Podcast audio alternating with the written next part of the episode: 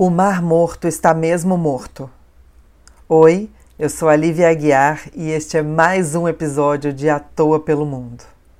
O Mar Morto está realmente morto. Ao seu redor, uma terra rochosa inóspita, árvores retorcidas e arbustos aqui e ali. Não sei por que achei que seria diferente. Sei lá o que eu esperava de um mar evaporado, tão salgado que nada afunda. Eu e Vincent resolvemos alugar um carro para vir boiar aqui. Teoricamente, até dá para pegar um ônibus de Amman até um povoado, depois uma carona até o mar, então outra carona até o próximo povoado. Mas Vincent só tem mais um dia na Jordânia e a minha carteira de motorista no Brasil basta para alugar um carro. A outra possibilidade era pagar por um tour com day use nos, num dos vários espaços chiquérrimos à beira do morto. Mas eu não tenho dinheiro. E o Vincent não tem nem o tempo nem o interesse para pagar por isso. O que ele queria mesmo era ver o castelo de Al-Karak, que os cruzados construíram em mil e poucos, um pouco a sul do morto. Sem GPS, nos perdemos por Amã procurando um mercado que vendesse suco de tamarindo. Espumante, porque o vendedor o atira do extravagante jarro de metal para o copo com uma acrobacia que faz o líquido voar em um arco acima das nossas cabeças. Também compramos água e sanduíches para o caminho. Me sinto mais confortável como copilota, então passei o volante para o Vincent. Depois que encontramos a avenida certa, até que foi fácil sair da cidade. A sinalização é boa e bilíngue, árabe e inglês. Marquei no mapa o ponto de praia gratuito no Morto, perto de uma cachoeira que poderia nos ajudar a tirar o sal do corpo. Desde criança tenho alergia aos sais marinhos e não sabia como ia me sentir no mar mais salgado do mundo. Uma garrafa d'água de dois litros talvez fosse suficiente para amenizar alguma reação forte, mas foi a existência da cachoeira que me tranquilizou a seguir com esse plano. Meu companheiro de viagens dos últimos três dias é sul-africano, tem 51 anos, vive em Mascate, no Oman, é cineasta e aproveitou um feriado prolongado para viajar, procurando locações históricas para rodar um filme de época. Nos dias anteriores, fomos a Madaba, Jerash e Aslum, usando transporte coletivo e carona. Nos conhecemos no ônibus do aeroporto para o centro de Amman. E estou feliz que encontrei alguém agradável, que tem um plano, eu não tenho, e está disposto a encaixar os meus desejos nesse plano. Nossa conversa flui facilmente entre história, filosofia, política, economia, religião, e os silêncios também são confortáveis. Chegando perto do morto, a paisagem, que já era meio pedregosa, ia ficando mais seca, o ar mais denso e quente, porque o meio-dia vinha chegando. Depois de poucas horas, as águas azuis cinzentas apontaram no horizonte. Nos aproximamos da praia e paramos o carro perto da saída para a trilha da cachoeira morro acima. Eu sabia que teria de entrar de roupa e tudo, então vesti uma blusa fininha, uma calça leve, já meio suja, sutiã e calcinha também sujos. Descemos por uma trilha entre pedregulhos e chegamos à orla de pedras até um tanto grandinhas, dessas que não dá para caminhar sem olhar para o chão, sob o risco de torcer o pé ou pisar num lixo cortante. Alguns grupos de jordanos a passeio estavam ali, nada mais. As águas do Mar Morto são meio nojentas. Tem um aspecto oleoso, viscoso, mas são límpidas.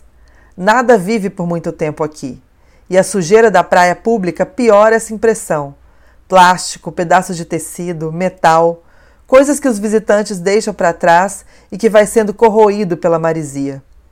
Estamos a mais de 400 metros abaixo do nível do Mediterrâneo e o ar também parece mais denso, acumulado entre nós. Eu devia ter entrado de chinelo, mas fiquei com medo de perdê-lo. Entrei com muito cuidado para não me machucar com algum lixo. A água estava fresca, surpreendente para aquele calor do meio-dia, mas não era refrescante. Ela resistia aos meus passos como se fosse um pudim, fragilmente densas. Tive que avançar bastante até o nível da água chegar acima dos joelhos. Hora de boiar. Com o celular na mão esquerda filmando, respirei fundo e me deixei cair sobre as águas mortas. É uma sensação doida, quase mesmo como deitar sobre um grande pudim com calda de caramelo. Querer descer o tronco, a bunda e não conseguir. Me deixei estar. Vejo meus pés bronzeados com a marca dos chinelos, a orla pedregosa da Jordânia de um lado e a de Israel do outro. O céu, aquele azul com zero umidade, levemente acinzentado por causa do ar salgado entre nós. Poucos minutos bastaram. Tirei mais algumas fotos e me levantei com certa dificuldade. As águas queriam que eu ficasse lá, boiando, até secar como um bacalhau. E o fato de ter o celular numa mão não ajudava, nem pensar deixar ele molhar. Voltei para a praia e foi a vez do Vincent. Fiquei tomando conta das nossas coisas. Enquanto ele entrava animado, feito criança, rapidamente enxaguei a cabeça, o peito e os braços com parte da água mineral que trouxe comigo. A alergia não se manifestou, mas eu que não queria brincar com ela. Alguns homens, com suas mulheres e crianças por perto, ficaram olhando minhas roupas grudadas no corpo mas ninguém se aproximou nem disse nada constrangedor. Quando Vincent voltou, eu entrei mais uma vez, sem o celular, para poder estar despreocupada. Mas não é agradável exatamente. Chega, vamos para a cachoeira. Coitada de mim, imaginando uma cachoeira como as de Minas Gerais.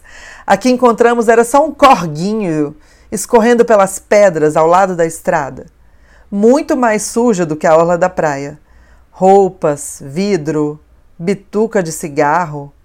No fundo do mini pocinho, onde poderíamos entrar e boiar para tirar o sal do morto, estava cravejado de caquinhos, transparentes e marrons, das garrafas que o povo mal educado deixou para trás. Sentamos numas pedras à margem e recolhemos água com a garrafa para nos banharmos, mais ou menos, como dava. Um grupo de jovens conversava alto numa parte um pouco acima. Mantivemos distância. Deviam estar sujando aquele que devia ser um santuário, uma das poucas fontes de água doce no meio daquela salubridade toda. De volta à estrada, nos revezamos para trocar de roupa entre as portas abertas do carro. Bebemos o resto da água mineral e seguimos viagem. Foi só quando começamos a nos afastar dali que percebemos que a estrada era só subida e que antes ela tinha sido só descida. Nos afastamos do umbigo sujo do mundo, cheio de craca e vidro, doidos para encontrar uma parada de estrada que vendesse água e quem sabe um falafel. Demorou, viu? Talvez meia, uma hora, até chegar num povoado que pudesse nos reabastecer. Então, pé na estrada que o castelo de Al-Karak fecha no final da tarde. Lá está ele, rochoso, geométrico e amarelo como o entorno, encarapitado num morro mais alto, o sol entardecendo atrás de nós. Quando chegamos, os portões tinham acabado de se fechar e o Vincent ficou arrasado, coitado. Vendo a gente triste em frente às placas no muro exterior, o dono de um restaurante ao lado chamou o porteiro do lugar, que ainda estava por ali muito amável, ele reabriu o castelo para nós. Sim! Fizemos um tour rápido, mas só nosso. Percorremos grandes salões de pedra até chegar num pátio com vista para o vale lá embaixo. Até daria para avistar o Mar Morto, se estivesse mais claro. Vimos o fim do entardecer, o sol já atrás da terra brilhando numa luz azulada sobre os morros roliços, salpicados de plantações. Pronto. Chega. Nos despedimos do porteiro com muitas referências e, claro, jantamos barra almoçamos no restaurante que veio ao nosso socorro, que também era um hotel. A tarifa razoável, 15 JDs, Jordanian Dinars, um pouco mais do que eu podia pagar, inclui o café da manhã e eu não queria ir para lugar nenhum àquela hora da noite. Vincent tinha que voltar para Man. Seu voo de volta para Mascate era no dia seguinte, cedo e eu tinha que continuar rumo ao sul, para Petra. Me despedi com gratidão. Minha estada na Jordânia teria sido completamente diferente e provavelmente menos divertida se eu não tivesse colado nos planos dele. E ele estava grato por mim também. Pensando agora, talvez estivesse um pouco apaixonado, encantado comigo. E se eu tivesse algum interesse, poderíamos ter vivido um romance.